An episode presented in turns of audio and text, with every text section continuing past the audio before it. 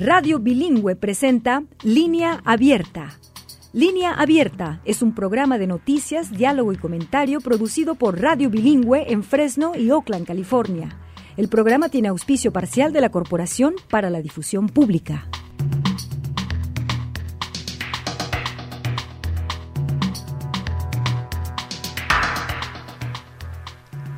Hola, ¿qué tal? Bienvenidas y bienvenidos a la edición de Inmigración de Línea Abierta en Radio Bilingüe. Les saluda Chelis López. Espero que estén muy bien. ¿Qué tal? Hoy me acompaña también en la co-conducción mi compañero y colega Gerardo Guzmán desde Georgia. ¿Qué tal, Gerardo?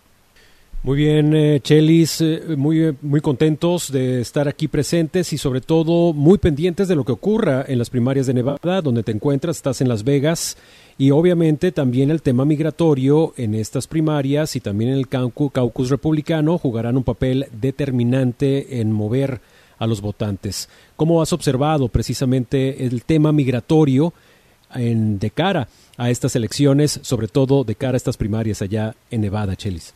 Gracias, Gerardo. Pues sí, precisamente hoy estamos, eh, tu servidora, transmitiendo desde Las Vegas, Nevada, y estamos aquí precisamente para echar un vistazo, Gerardo, auditorio, y tomar el pulso de las y los votantes latinos en estas elecciones primarias. Hoy se celebran aquí eh, en el estado de Nevada y en dos días, Gerardo, el jueves, los republicanos tendrán su caucus, eh, sus caucus presidenciales. En estos momentos en que, pues, hemos comentado anteriormente, hemos salido a andar, a caminar, algunas de las calles de Las Vegas para recorrer algunas pocas casillas y ver qué es lo que ha transcurrido a lo largo de estas horas. A las 7 de la mañana se abrieron, hemos visto poca afluencia, faltan muchas horas para que se termine este tiempo de votación. Lo que hemos podido observar es que si hay una gran ausencia, hay, hay una lluvia, que quizás puede ser una de las razones, otra de las razones que se manejan, que manejan algunos analistas y expertos, Gerardo, es que quizás no hubo, hubo mucha, mucho trabajo de promoción, no se volteó a ver mucho a los votantes, aunque eh, pues el presidente Biden estuvo recientemente por acá, eh, sí ha habido reuniones, digamos, de eh, personas que quieren, políticos que están dando o tratando de dar su mensaje, pero quizás fue muy a destiempo y por eso es que mucha gente, personalmente me ha tocado escuchar que no sabían, no saben que hoy es un día de elecciones primarias, no están enteradas, enterados. Otro que es eh, también una razón importantísima es que nos dicen eh, expertos que también mucha gente ya emitió su voto eh, por correo y que esa puede también ser una de las razones. Así que Faltan muchas horas, repito Gerardo, al final del día vamos a ver eh, qué tanta gente de nuestra comunidad sale a votar en este día 6 de febrero aquí en Nevada.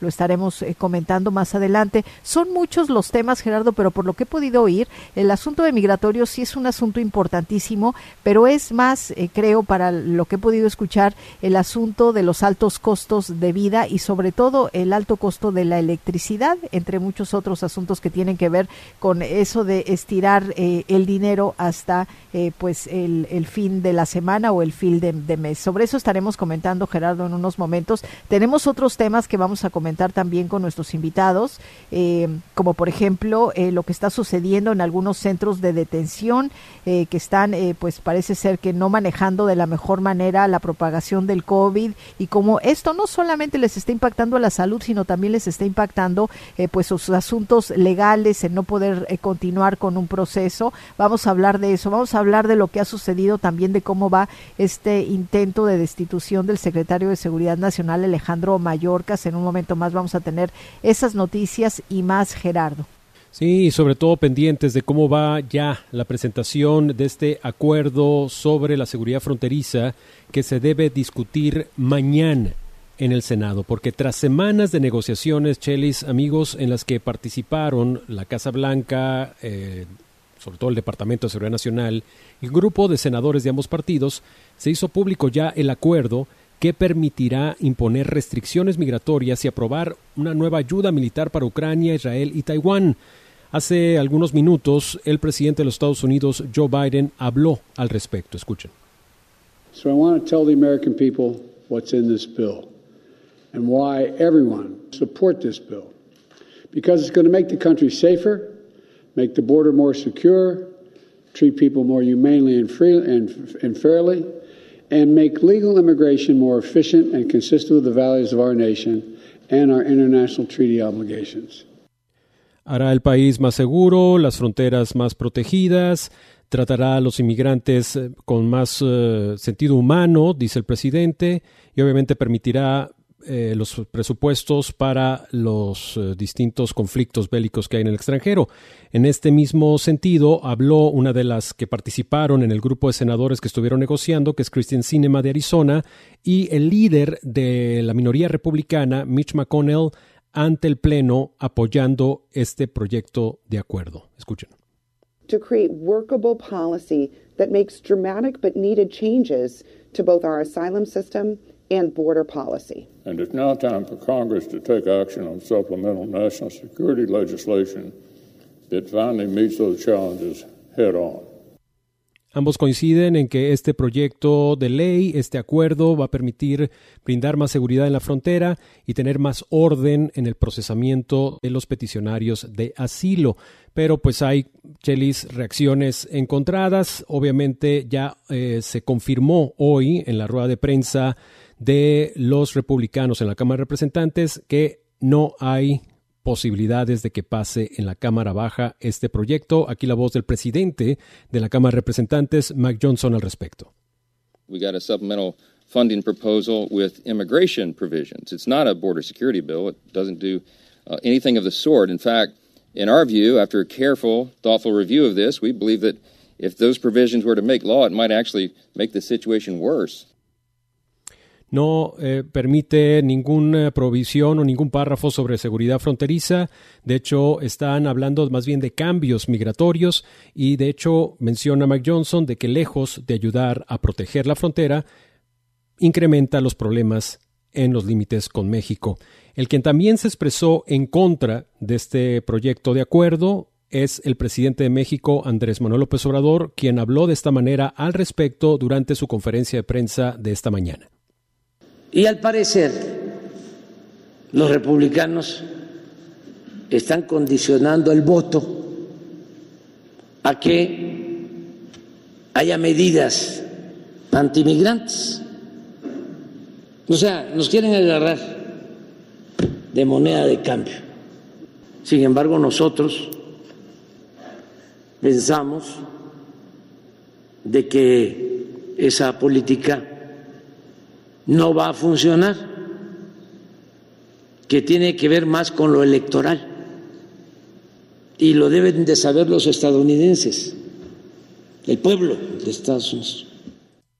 Así la posición del gobierno mexicano en voz de su presidente. Este acuerdo representa un cambio significativo en la postura que el Partido Demócrata ha tenido sobre migración, pero la Casa Blanca puso el tema sobre la mesa como moneda de cambio, y así incluso lo expresó Andrés Manuel López Obrador, para que los republicanos aprueben la ayuda militar para Ucrania que llevan meses bloqueando. Chelis. Y es, eh, Gerardo, pues eh, son muchas cosas las que vamos a comentar sobre este acuerdo, porque bueno, nos tenían en vilo, pasaron meses y había muchas especulaciones de hasta dónde eh, los demócratas, el presidente Biden iba a ceder a cambio de este dinero para Ucrania, para Israel y todo era puerta cerrada. Y parte de las de, de los asuntos que preocupaban y preocupan mucho a los derechos humanistas es precisamente este este este este asunto de endurecer más el sistema de asilo, de, y obviamente los negociadores republicanos diciendo no, si va a ser una aplicación mucho más rápida, más rigurosa, pero todo va a ser más rápido, no van a tener que esperar tanto.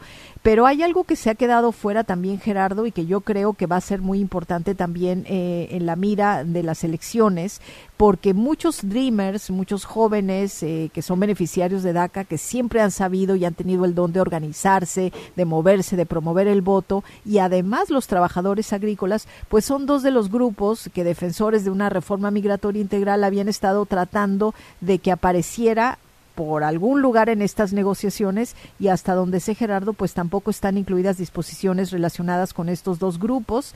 Eh, y como hemos escuchado también la falta de transparencia que han visto en estas negociaciones la gran ausencia de participación de, de, de algún demócrata que esté en la zona fronteriza en algún estado fronterizo pues también pone en duda como decíamos en programas anteriores hasta dónde no se les está invitando a negociar estas negociaciones, porque en realidad pues todo es un circo, todo es pantalla y lo que menos hay es la idea y el fin y el objetivo y la querencia de realmente hacer un ajuste migratorio en beneficio de tanta gente que está buscando el asilo. El presidente de la Cámara, Mike Johnson, como sabemos, Gerardo, pues lo declaró muerto al llegar eh, y eh, pues vamos a ver qué es lo que ocurre mañana, como tú acabas de decir, se espera que se someta a votación y vamos a estar muy al pendientes de ver qué es lo que pasa con estas negociaciones que, repito, como dije al inicio, nos tenían en vilo y ahora sabemos y pues eh, la preocupación aumentó, Gerardo. El rechazo ha sido total por parte de grupos antimigrantes, Amnistía Internacional, eh, coaliciones de organizaciones pro inmigrantes también lo están rechazando, pero la justificación que están dando los promotores de esta ley es de que básicamente se enfocan en dos cuestiones, seguridad fronteriza y disminuir el, el flujo de migrantes que están solicitando asilo. Así lo explicó Kristen Cinema, una de las autoras, uno de los autores pues de este proyecto de acuerdo de la frontera. We are going to end that process by ending catch and release and requiring folks who do come to claim asylum to actually have their asylum claims determined quickly and fairly. So we believe that by quickly implementing this system, individuals who come for economic reasons will learn very quickly that this is not a path to enter our country and will not take the sometimes dangerous or treacherous track to our border.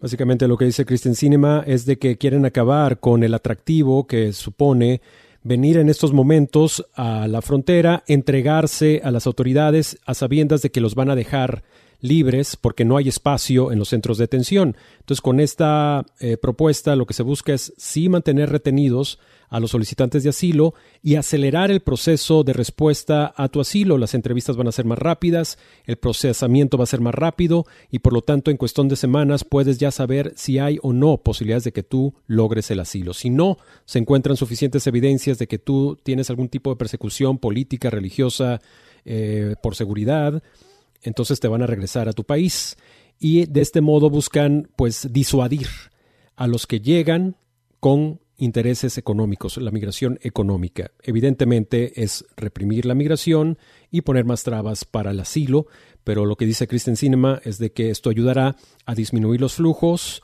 y tener la autoridad ejecutiva para que en caso de que sea de mayor de cuatro mil inmigrantes diarios, en un plazo de siete, de siete días, puedan cerrar no la frontera, sino cerrar la posibilidad de que entre cualquier persona eh, indocumentada, pues tenga o no motivos para pedir asilo.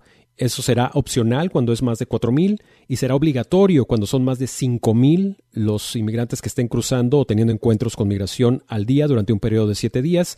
Y de hecho, si en la jornada, en una jornada, se tiene un flujo de más de ocho mil seiscientos migrantes cruzando, entonces inmediatamente no van a esperar siete días, sino inmediatamente cierran la frontera. Entonces eso es parte de lo que se está proponiendo y que se discute eh, mañana en el Pleno del Senado. Gracias, eh, Gerardo.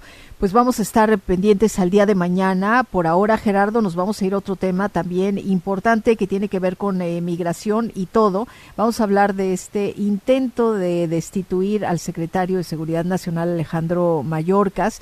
Y para eso tenemos a nuestra invitada ya que está en la línea, Laura Rodríguez, vicepresidenta de Asuntos Gubernamentales del Center for American Progress. Se une desde Washington, D.C. Bienvenida al programa, Laura.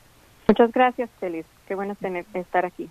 Muchas gracias a usted y con mi compañero Gerardo Guzmán también eh, en los micrófonos. Eh, cuéntanos, Laura, ¿qué es lo que hay detrás de este intento, de estas ganas de querer destituir al secretario de Seguridad Nacional, Alejandro Mayorkas? ¿Cuál es la política detrás de todo esto? Y quizás nos puedes recordar los cargos que se le quieren imputar. Bueno, eh, empecemos primero por la ironía de lo que estábamos, estaban hablando hace un minuto del proyecto de ley que están tratando de pasar en el Senado eh, sobre la frontera. Eh, es importante entender lo que está pasando ahí y que los senadores republicanos ahora, después de meses y meses de decir que querían hacer esta, este proyecto juntos con demócratas, hacer una, un proyecto de ley bipartidista con eh, el presidente Biden también, em, ahora se están retrocediendo y diciendo que no pueden eh, no pueden apoyar este proyecto.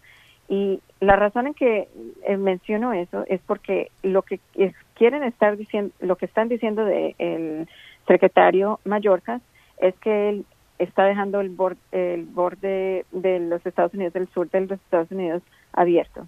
¿Cierto? Que la frontera está abierta y que no está haciendo su trabajo y que em, no está haciendo lo que está dejando a gente entrar sin, eh, sin ningún orden, ¿cierto? E, eso es, por eso están tratando de impugnarlo.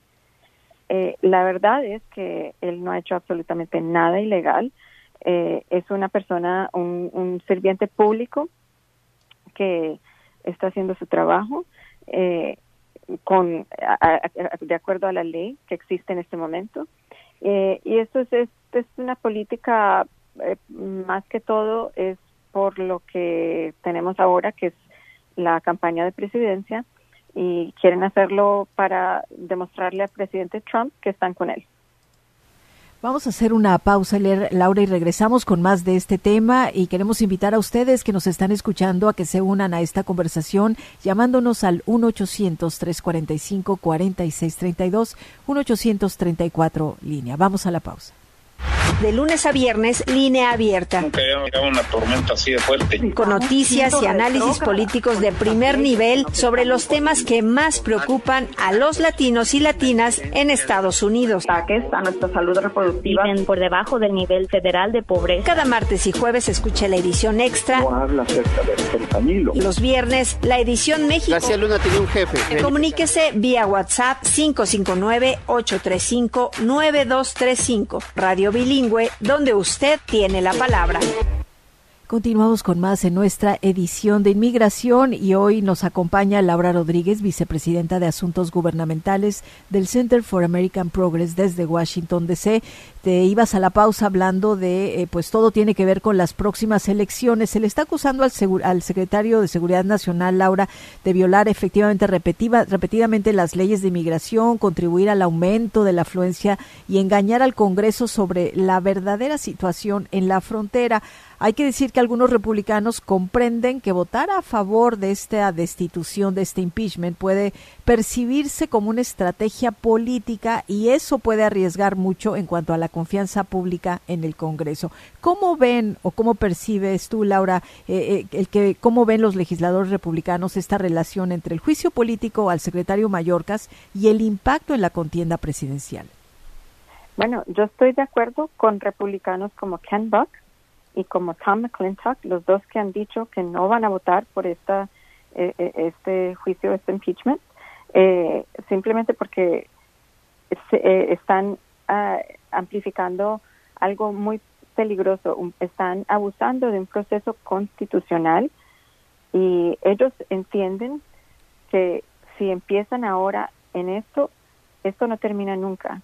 No están pensando, el, el partido en la Cámara Baja no está pensando a largo plazo. Lo que pasa cuando empiezan estos procesos así y empiezan a abusar de los procesos porque entonces cuando los el próximo partido esté en cargo seguimos en este círculo de división y no funciona nada. En este momento la Cámara Baja no está funcionando. No han sacado ninguna ley que se ha hecho, eh, que se ha firmado por el presidente eh, en todo este Congreso en un año y medio.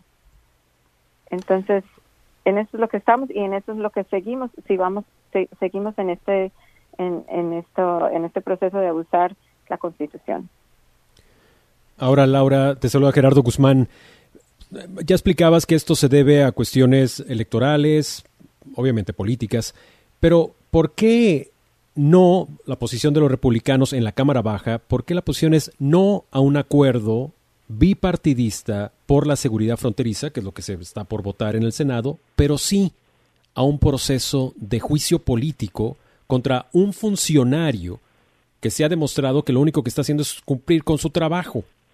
¿Cuál es esa estrategia de, los políticos de la Cámara Baja que insisten en este juicio político, pero no quieren aceptar el proyecto bipartidista de seguridad fronteriza? Sí, eh, hola Gerardo. Eh, bueno, dos cosas, ¿verdad? Eh, hace dos semanas, me parece que el expresidente Trump les dijo a ellos, a, los republicanos de la Cámara Baja y a los republicanos del Senado también, que no apoyaran este proyecto de ley bipartidista porque él no lo necesitaba para su campaña de presidente. Él necesita poder decir que la frontera está abierta, que todo está en caos en el sur y que es la culpa del presidente Biden. Y si le ayudan al presidente Biden con este proyecto de ley, eso le, hace daño a él y a su campaña. Esa es la, primera. Entonces, por eso la Cámara Baja no, dije, dijeron antes de que de ver lo que decía el proyecto de ley, dijeron esto no va a pasar aquí en la en en la Cámara Baja. No lo ni vamos a votar eh, sobre este proyecto. Así que hagan lo que quiera el Senado, aquí no no va a pasar nada. Y la segunda parte de por qué seguir con este eh, este juicio político es porque es una distracción es forma de ellos decir, eh, de distraer al público americano, como dije antes, porque no han hecho nada, no han pasado ningún proyecto de ley que sea firmado por el presidente, ninguno. Así que eh, están tratando de, distraer de, de, la falta de efectividad de la Cámara Baja. Entonces, Laura, lo que nos quieres decir es de que, aunque sabemos de que este juicio político no va a ir a ningún lado, porque evidentemente bueno, también hay dificultades que lo aprueben en el debate que se lleva en estos momentos en la Cámara de Representantes. Va a ser muy, muy, muy, muy difícil que haya aprobación de que se discuta en la Cámara Alta, que a fin de cuentas es el Senado donde debe llevarse a cabo el juicio político si es que se lleva uno. Entonces, distracción, mencionas distracción, pero es también un golpeteo a la administración de Joe Biden y atrasar precisamente la posibilidad de que se logre un acuerdo hacia la seguridad fronteriza que tanto ellos critican. Absolutamente. Eh, de verdad, eh, bueno, y para empezar, si esto no, sí lo pasan en la Cámara Baja y como mencionaste, eh, todavía es una cuestión. van a ver esta noche cuánta gente en realidad está presente y cuántos votos van a necesitar para pasar este juicio, pero en el Senado nunca va nunca va a pasar nada ni, ni van a hacer el juicio allá en, en, el Senado. Así que de verdad es un problema eh, para empezar eh, un poquito, voy a retroceder un poquito.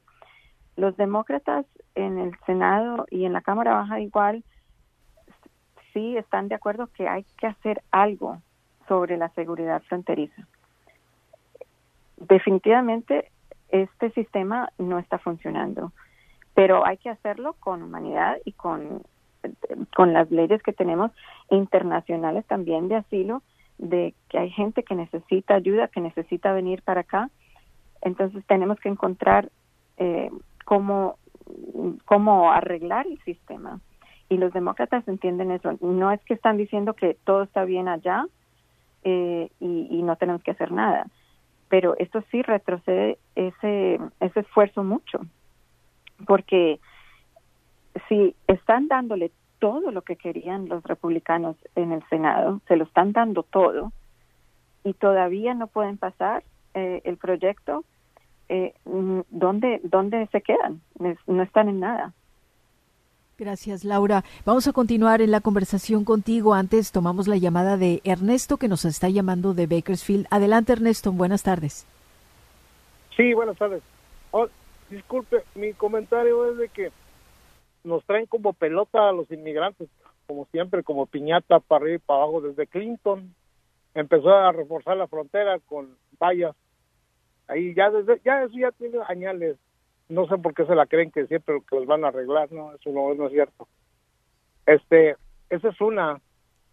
Otra, otra, este, lo que le están haciendo a Mayorga es, es al estilo maquiavélico es una política muy maquiavélica.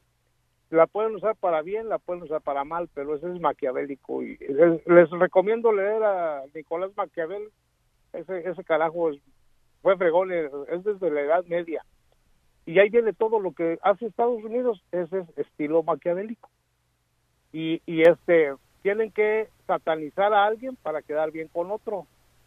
Y así sucesivamente quieren tumbar a Mayorga para quedar bien ellos. Y miren, y van a decir, miren, este no servía, aquí está el trofeo, este no servía para nada. Miren, nosotros lo tumbamos, voten por nosotros. Así es como la juegan. Y gracias, por, por tu momento, muchas gracias. A usted, Ernesto, gracias por llamarnos y seguramente Laura tendrás reacción sobre esto, porque por ahí va yo precisamente, ¿no? Mientras están discutiendo los republicanos y los demócratas, uno se pregunta, ¿y dónde queda la gente de a pie, aquellos que están o estamos muy atentos a lo que se decide en la frontera, al asunto de migración, con tantas familias mixtas, en donde pues todos, muchos de ellos van a querer votar, pues ¿dónde queda la opinión pública? Gerardo hablaba de ese golpeteo a Biden, pero pues yo creo que la, el golpeteo va también para las y los votantes que están en este año muy, pero muy atentos, Laura. Sí, no, de, acuerdo, Chelis, y, con Ernesto también, eh, de verdad los inmigrantes siempre quedan eh, como, eh, sí, como juego político, pero nunca se ponen serios de, de tratar de resolver el problema que hace décadas que está este sistema que no está funcionando de inmigración. Entonces, eh, a tu pregunta de, de que dónde queda, bueno, queda que los votantes tienen que ver cuál partido, ningún partido en este momento tiene la respuesta, ¿cierto? No tienen la solución, pero cuál partido por lo menos está tratando de llegar ahí. Eh, lo que necesitamos es gente seria en el Senado, gente seria en la Cámara Baja, gente seria en la Casa Blanca, porque este es un problema, como está diciendo Ernesto, desde antes de Clinton, eh, que el, el, sistema no ha funcionado. No hemos cambiado el número de visas para entrar legalmente hace mucho tiempo, hace más de 20 años. Así que, ¿cómo vamos a decir que, se, que vamos a seguir eh, en los mismos números y en la misma gente cuando la situación ha cambiado muchísimo y, nosotros, y, y, el país no ha cambiado, las leyes no han cambiado, el proceso nunca va a funcionar así. Hay que hacerlo de arriba para abajo, hay que cambiarlo todo. Gracias, Laura. Tenemos a Julio, Julio César de Helm, California. Adelante, Julio. Ah, muchas gracias, caballero, por la oportunidad de poder opinar. Y realmente este, este es un problema bastante profundo eh, realmente yo llegué en la época de cuando recién tomó posiciones el señor Clinton y la verdad que no se ha hecho absolutamente nada. Voluntad de, de arreglar a las personas no la hay, definitivamente. Como dijo el otro Radio Escucha, nos traen como piñata y así va a seguir, eh, para arriba y para abajo. Realmente no hay voluntad ni por el por el lado del Partido Republicano ni el Demócrata, porque dentro de los demócratas hay unos cuantos por ahí que actúan como republicanos, pero realmente la voluntad de querer ayudar a la gente no hay, por un lado. Por el otro, recuérdense que antes de que se pasara esto de las grandes oleadas de caravanas que han llegado desde que unos dos, tres años para atrás, de, tres años para acá, antes de eso habíamos 11 millones de personas irregularmente todavía dentro del país que no se les ha hecho absolutamente nada todavía y no se les va a hacer. Perdónenme si soy un poco pesimista, pero es la realidad. Han pasado casi 35 años y no han hecho absolutamente nada. Ahora se vinieron estas caravanas de tres años para acá, niños solos, familias completas, padres, eh, personas de la tercera edad, en fin, tanta gente que ha estado llegando, sigue llegando y va a seguir llegando y no va a haber absolutamente nada. Somos solo eh, carne de cañón que nos usan cuando les conviene y cuando no nos dan una patada atrás y vámonos. Eso es toda mi opinión, caballero. gracias, gracias Julio por tu opinión. Evidentemente frustración en la voz de Julio, frustración que comparten millones de inmigrantes. Chelis. Así es, eh, Gerardo, pues vamos a escuchar la reacción que pudiera tener Laura Rodríguez, nuestra invitada, a esta llamada y su comentario final eh, para despedirte, Laura, adelante. Ay, gracias. Em, yo entiendo mucho lo que está diciendo Julio, de verdad que es muy ofuscante saber que esto no ha funcionado por tanto tiempo y no hay gente seria tratando de, de, arreglarlo. Bueno, lo pongo así, hay, hay gente seria que está tratando de arreglarlo, pero no hay gente en poder serio que está tratando de arreglarlo. y es, entiendo eso muchísimo. Eh, eh, em, estoy de acuerdo con esa ofuscación y esa frustración eh, del sistema. lo que diría es que abriendo esta conversación ahora, es posible que ahora que los demócratas están también hablando de esto, porque por muchos años ellos no querían hablar de esto, eh, depende de lo que pase en noviembre con las elecciones, podemos ver algo en el 2025, eh, alguna solución o algún esfuerzo real de, de tratar de arreglar el sistema. Pero eso se va a demorar y va a necesitar mucho trabajo de muchos eh, de muchas partes, eh, incluyendo a los inmigrantes eh, mismos. Bien. Pues te agradecemos mucho, como siempre, Laura Rodríguez, haber estado en el programa. Que sigas pasando muy buen día. Mucho gusto. Gracias por tenerme. Gracias. Laura Rodríguez es la vicepresidenta de Asuntos Gubernamentales del Center for American Progress. Nos acompañó desde Washington, D.C. Hacemos una pausa y regresamos con más. Thank you.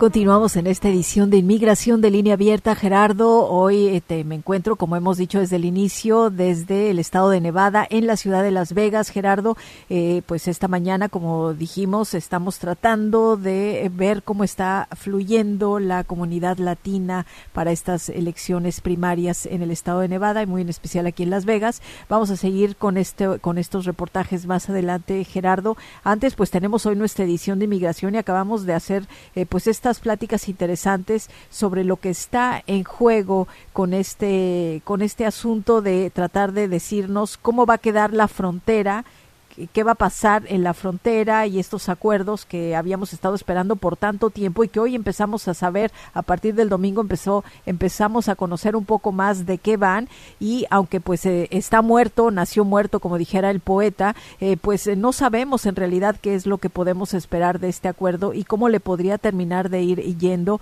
a los solicitantes de asilo Gerardo Sí, aquí entra en juego que estamos en plena temporada electoral y que, como lo han mencionado los radioescuchas, lo mencionó Laura y muchos analistas, el tema migratorio es el tema prioritario, sobre todo para los republicanos, para generar mayor efervescencia entre los votantes, porque ese discurso y ese mensaje de la invasión y del el caos que se presenta en la frontera, pues obviamente genera mayor efervescencia entre alas conservadoras. Sin embargo, eh, se está presentando una solución en estos momentos que no deja gusto a nadie, pero por lo menos ellos lo presentan como una solución y aún así vemos que la posición en la Cámara de Representantes del lado republicano es de que no se va a aceptar ese acuerdo. Y más, como también lo mencionó Laura Rodríguez, de que pues tienen la presión, o más bien Em, la coordinación con el eh, candidato y expresidente Donald Trump para que no se acepte absolutamente nada que venga de los demócratas. Pero lo que sí se permite es de que continúe este juicio político contra Alejandro Mayorkas, que evidentemente no tiene ni pies ni cabeza. Y que todo es eso, un juego político, lo que hemos estado diciendo. Y de verdad, Gerardo, que esta llamada que recibimos de que eh, parece como que un disco que estoy escuchando repetidas veces cuando vienen las elecciones, esa frustración, ese sentimiento de las y los votantes. Y por eso yo quería escuchar el comentario de Laura de a todo esto, ¿dónde queda la gente de a pie, aquellos votantes que de verdad están muy atentos porque tienen familiares, tienen familias mixtas, familiares que no tienen documentos y están atentos a saber qué es lo que va a pasar? No es un asunto importantísimo que siempre vamos a estar poniendo mucha atención, Gerardo, en temas electorales. Eh, no sé si ya tenemos, Gerardo, a nuestra siguiente invitada. Parece que todavía no, porque siguiendo con estos asuntos de migración, nos vamos a ir a la Florida, Gerardo, que como sabes, pues es un estado también que ha estado sufriendo mucho por los eh, por las eh, normas antiinmigrantes, las leyes que tratan de hacerle la vida más difícil a los inmigrantes indocumentados y a sus familias también. Pero ahora se pusieron las pilas algunas organizaciones, hay una iniciativa muy interesante de la cual queremos conversar porque es para hacerle frente precisamente a esas políticas o esas normas antiinmigrantes eh, con la idea de ampliar los derechos para los grupos minoritarios, digamos, eh, con mucho énfasis en las niñas, en los niños y son puntos muy interesantes que quisiéramos eh, conversar enseguida con nuestra invitada que parece que ahora sí ya la tenemos en la línea, Gerardo, así que pues vamos como les dije a ustedes y escuchas también que nos están acompañando a que nos llamen y participen si ustedes están en la Florida, este tema les va a importar muchísimo porque hay una iniciativa eh, legislativa que quiere precisamente garantizar educación para los niños, ampliar los derechos para las eh, llamadas minorías y revertir esas normas antimigrantes en todo el estado de la Florida.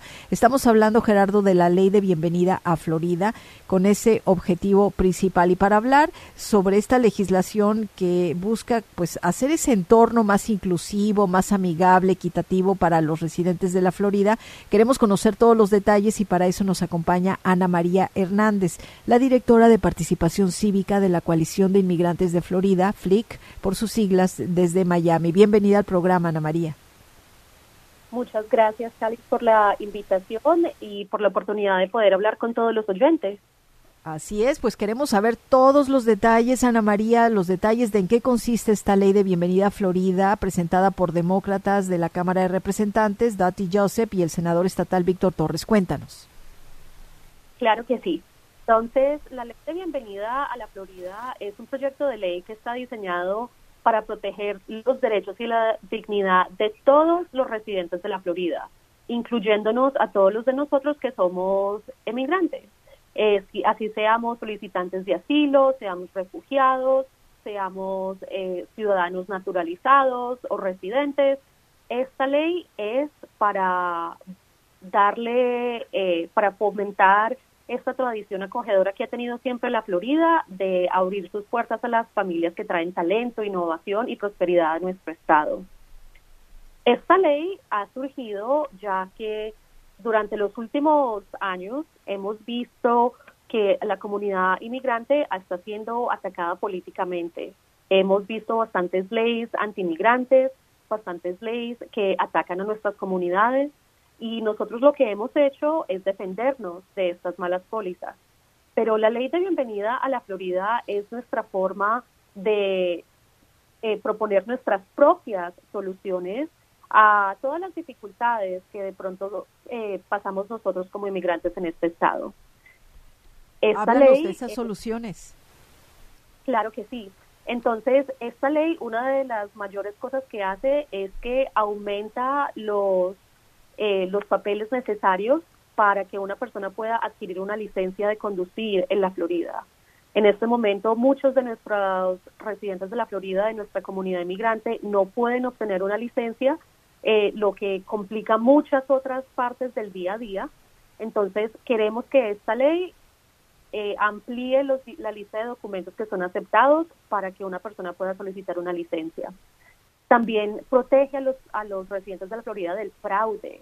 En este momento sabemos que hay muchas personas de, que son notarios o que se llaman asistentes de inmigración que en realidad no tienen una licencia para practicar servicios legales de inmigración, que usan sus títulos de notario público para de pronto eh, decirles a las personas que pueden prestar servicios que en realidad no pueden.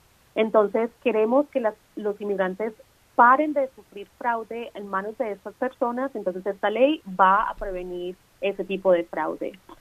También esta ley protege el acceso a la atención médica al revocar una provisión legal que exige que los hospitales pidan información sobre el estado migratorio de los pacientes. O sea, si esta ley pasa, ya no se va a volver a preguntar esa pregunta, lo que va a hacer que todos nos sentamos muchos más cómodos al ir al doctor. También aumenta la disponibilidad de centros de cuidado infantil al garantizar que estos centros no se les va a negar su licencia basado en el estatus migratorio de los niños a los que cuidan.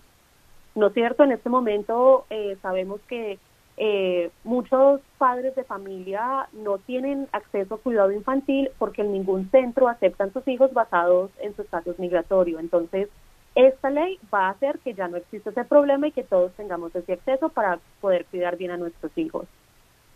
Esta ley también revoca el sistema E-Verify, que es bastante propenso a errores y así facilita que los empleadores puedan contratar empleados y que los empleados encuentren trabajo. Ahora, Ana María, perdón, eh, te saluda Gerardo Guzmán. Eh, vemos que sí contraviene algunas provisiones de la SB 1718, la famosa ley antimigrante de Ron DeSantis, pero en sí estas propuestas de ley no eliminan la SB 1718. Esa es una pregunta. Y segundo, ¿qué posibilidades reales tiene de pasar cuando el Congreso en ambas cámaras está dominado por los demócratas? Esa es muy buena pregunta, Gerardo. Y bueno, entonces, esta, la, toda esta ley, la ley SB 1718 es una ley antimigrante con bastantes provisiones. La ley de bienvenida a la Florida es una ley pro inmigrante también con muchísimas provisiones. Y todas las provisiones que tenemos en la ley de bienvenida a la Florida revocan todo lo que pasó con la SB 1718.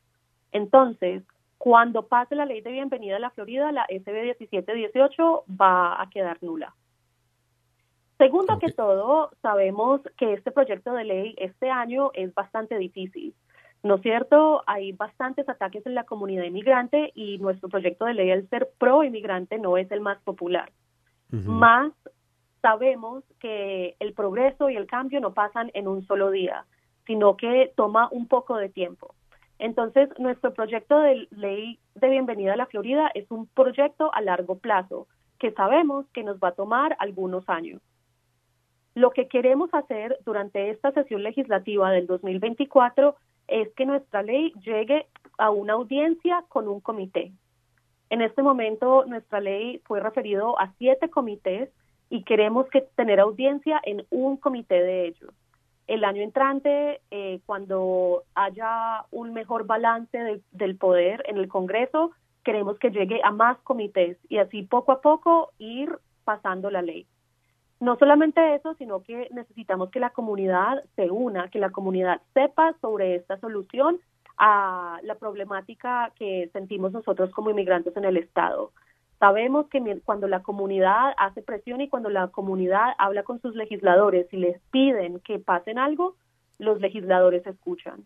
Entonces sabemos que nos va a tomar tiempo para educar a la comunidad, de enseñarles a la comunidad que sí hay una buena propuesta de ley que sí apoya a que nosotros podamos tener una vida próspera y digna en este estado y sabemos que nos va a tomar un poquito de tiempo para pasarla, pero sabemos que la vamos a pasar al futuro. Pues ojalá que así sea, Ana María. Antes de cerrar ese tema, bueno, más bien cerramos ese tema, a menos que tú tengas algún comentario final sobre esta ley de bienvenida a Florida, porque eh, quisiera hacerte una pregunta sobre otro asunto importante también que hemos comentado minutos antes, que tiene que ver con el Border Act, este, este proyecto bipartidista de seguridad fronteriza, que ya sabes, ya después de tantos meses ya conocemos más y se espera que sea votado. Eh, ¿Puedo preguntarte sobre esto antes de despedirte? Claro que sí. Eh, sabemos eh, precisamente, eh, Ana María, que tienen muchas razones, muchas objeciones ustedes como coalición y lo han de hecho señalado como una traición gravísima a quienes están solicitando asilo, a las comunidades de los inmigrantes. Quisiera que nos expliques esto y cuáles son esas preocupaciones graves y principales que tienen en este acuerdo que van a impactar a los solicitantes de asilo. Claro, esa es una muy buena pregunta.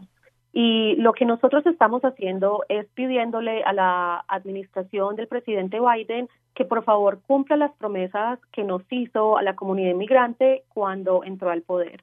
¿No es cierto? Que fue encontrar una solución al tema de inmigración que cuente con los derechos de las personas que ya han estado en este país por un tiempo y que ya llevan en sus procesos hace un tiempo. Este cambio de tono que la, esta administración está teniendo, sí lo sentimos como un rechazo a nuestras comunidades, sí lo sentimos como un ataque cuando nosotros ayudamos a elegirlo a él porque él prometió que iba a hacer algo por los inmigrantes en el país. Entonces, en este momento, sí le pedimos a la administración que por favor reconsidere eh, lo que está haciendo. Pues te agradecemos mucho, Ana María Hernández, haber estado en el programa. Ella es la directora de participación cívica de la Coalición de Inmigrantes de Florida, FLIC, desde Miami se unió al programa. Muchas gracias, Ana María. Muchas gracias, espero que tengan muy buena tarde. Igualmente, gracias, hasta pronto. Gerardo, vamos a hacer una breve pausa y regresamos con otro tema. ¿Tiene comentarios o sugerencias para línea abierta? Déjenos un mensaje en nuestra línea de WhatsApp 559-835-9235. Por favor, no lo aprueben. Dice aplicación por violencia doméstica. Sus opiniones son muy importantes. 559-835-9235. Línea abierta. Foro Nacional de Radio Bilingüe donde su voz es la que cuenta. Continuamos con más en nuestra edición de inmigración. El número para que usted participe es el 1-800-345-4632. Gerardo Guzmán me acompaña hoy en la co-conducción y Gerardo, nos vamos a ir a otro tema porque pues también es importantísimo y no es un tema nuevo, pero no por eso no deja de ser preocupante. Inmigrantes detenidos en el centro de procesamiento ICE de Mesa Verde y el anexo Golden State en el condado de Kern están informando que oficiales de ICE y el personal de estas empresas privadas de Geo Group descuidaron recientemente las prácticas de manejo del COVID. Y esto, Gerardo, a pesar de que eh, las personas ahí detenidas presentaban síntomas típicos del COVID. Algunos estaban enfermos, con, evidentemente, digamos, no les hicieron las pruebas la única vez que se realizó, según indican detenidos, una prueba de COVID a una persona y que se confirmó el resultado positivo fue como parte del protocolo de deportación. Así que están quejándose por la deficiencia de atención médica, que no solamente tiene un impacto en la salud, sino vamos a ver también los impactos que tienen en su proceso legal. Así que para hablar de esto, Gerardo, vamos a darle la bienvenida a nuestros invitados. Está por un lado en la línea Ever, quien es eh, un hondureño detenido en Golden State Annex. Bienvenido al programa. Muchas gracias, señor. Gracias a ti por acompañarnos. También le damos la bienvenida a Mariel Villarreal. Ella es abogada senior de colaboración de California para la justicia de inmigrantes. Bienvenida, abogada. Hola, muchas gracias. A usted, abogada. Eh, déjeme empezar con Ever, Gerardo, si te parece, para que Ever eh, nos cuentes, eh, nos compartas tu experiencia personal en relación con este manejo del COVID dentro del centro de detención en estos momentos y si te ha afectado directamente a ti, Ever. Sí, buenas tardes amigos de la radio, soy Ever Paz. Este, he estado aquí desde septiembre del, del 2022 y he mirado muchas injusticias aquí, específicamente médicas cuando se trata de eso del COVID, en vez de este, buscar soluciones y tratar a la gente, más bien propagaron el virus por este moviendo a la gente que no tenía el COVID, los movieron a dormitorios donde se había COVID. Este, el último brote de COVID fue totalmente ignorado por las, por las, este, por esta facilidad, este centro de detención y en vez de, de que testearan a la gente por COVID, les rehusaron darle un test. Entonces, este, estas violaciones de derechos humanos los he mirado ya por más de un año acá y siguen y parece que no van a acabar. Y tú, eh, pues, eres eh, testigo de eso, Ever. perdón, Gerardo, rápidamente, porque me olvidé mencionar que Ever precisamente ha participado en protestas colectivas, has hecho huelgas de hambre y que queremos saber si esto ha generado algún mínimo cambio, alguna respuesta por parte de las autoridades, Ever.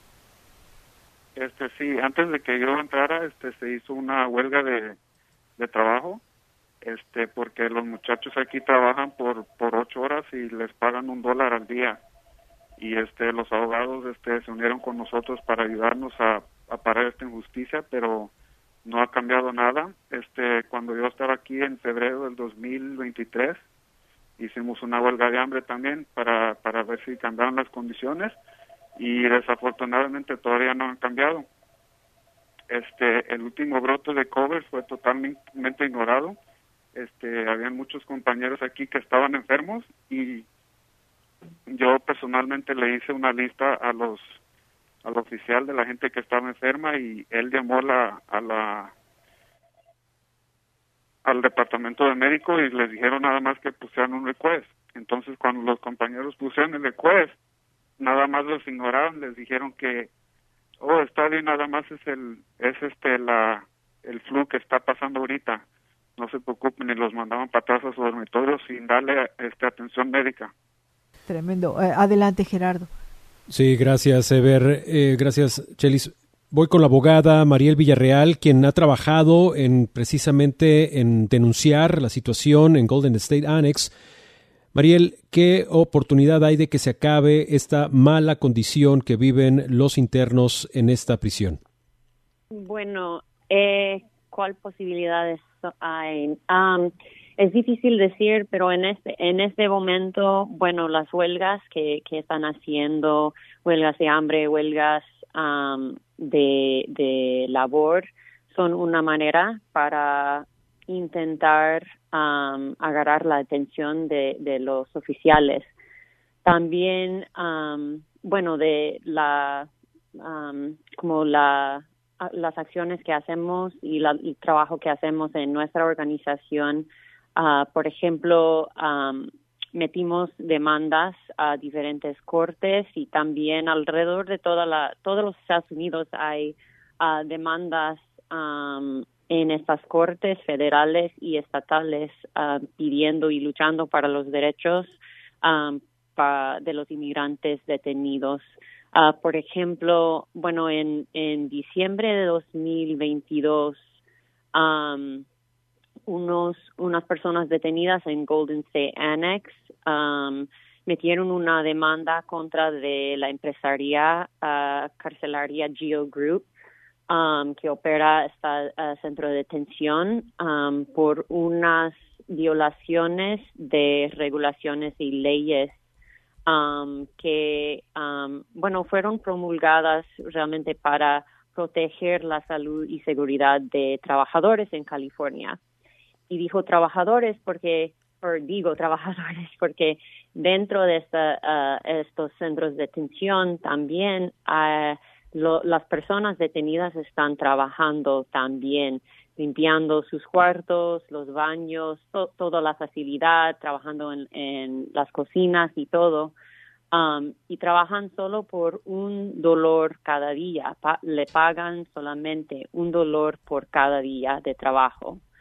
Um, esta, este programa es una injusticia uh, e incluso se juntaron varias personas detenidas, bueno, y, y, um, uh, Cal, OSHA o la um, es la agencia de California um, de seguridad y salud ocupacional realmente multaron a Geo Group para estas violaciones um, y multaron alrededor de 100 mil dólares.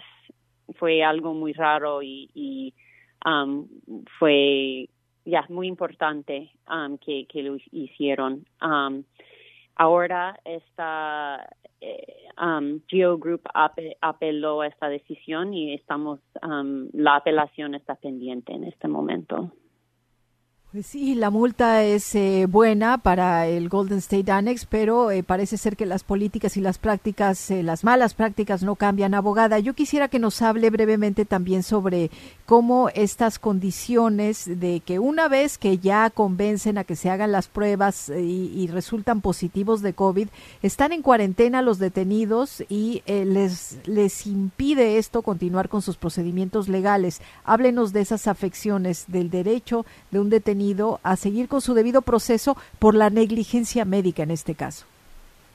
Bueno, para o cómo afecta nuestra nuestra comunicación por ejemplo es muy es algo muy importante que cuando uno está en cuarentena por un, un cliente una persona detenida está en cuarentena por mucho tiempo uh, sin la sin la cuidad médica que necesita es muy difícil um, para nosotros también comunicarse con, con nuestros clientes y um, simplemente para aprender lo que está pasando también porque no tenemos la, la línea entre eh, para comunicarse con ellos. Um, y sin, bueno, realmente tampoco no, no podemos comunicarnos con los agentes también, es muy, muy difícil um, tener una, una discusión, una conversación con ellos tampoco. Entonces es muy difícil para nosotros hacer nuestro trabajo, aboga para, la, para, nuestros clientes y todo. Y sin tener um, comunicación con los, los oficiales, los agentes, eh, no hay en este en esta manera no hay tampoco no hay oportunidad a hablar para cambios que, que pueden tomar tampoco. Um, Gracias. Gracias, abogada. Prácticamente tenemos que cerrar la conversación porque estamos a punto de terminar y solamente quisiéramos que Ever nos diera un mensaje, sus últimas palabras desde el centro de detención, que sabemos que fue difícil comunicarnos con él, gracias a Alex Mensing que permitió tener en la línea a Ever. Ever, por favor, dinos eh, tus últimas palabras. Muchas gracias, amigo. Nada más quiero pedirle a la comunidad latina y la comunidad migrante que se una este, nuestros esfuerzos con nosotros para cerrar estas este, facilidades de detenciones aquí de, de la migra de ICE porque las condiciones son inhumanas y hay muchas este, violaciones de derechos humanos que estamos este, viviendo aquí presentemente en estas facilidades. Por favor, este, únanse, este, busquen información con, la, con CCIJ y las otras organizaciones para ayudarnos a cerrar estos lugares de detención. Muchas gracias. Gracias a ti, Ever Paz, hondureño, desde el Centro de Detención en Golden State Annex, y gracias a la abogada Mariel Villarreal, abogada senior de la Colaboración de California para la Justicia de Inmigrantes. Muchas gracias. Gracias, a ustedes. Gracias a ti, Gerardo, también Gerardo Guzmán, por esta co-conducción en el programa. Yo soy Chelis López, así despedimos esta edición de Inmigración en esta edición especial desde Nevada. Gracias, Gerardo. Gracias, buenas tardes. Buenas tardes.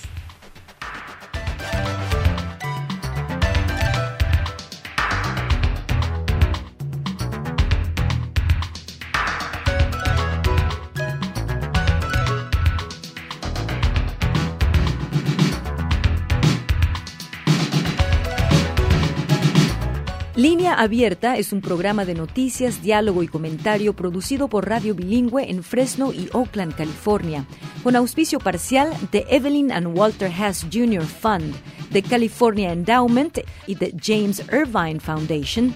Este programa se distribuye a través del servicio de satélite de la Radio Pública Nacional de los Estados Unidos. El conductor técnico es Jorge Ramírez, asistente de producción María de Jesús Gómez. Samuel Orozco es el productor ejecutivo. Las opiniones que escuchó son exclusivas de sus autores. Escucha usted Satélite Radio Bilingüe.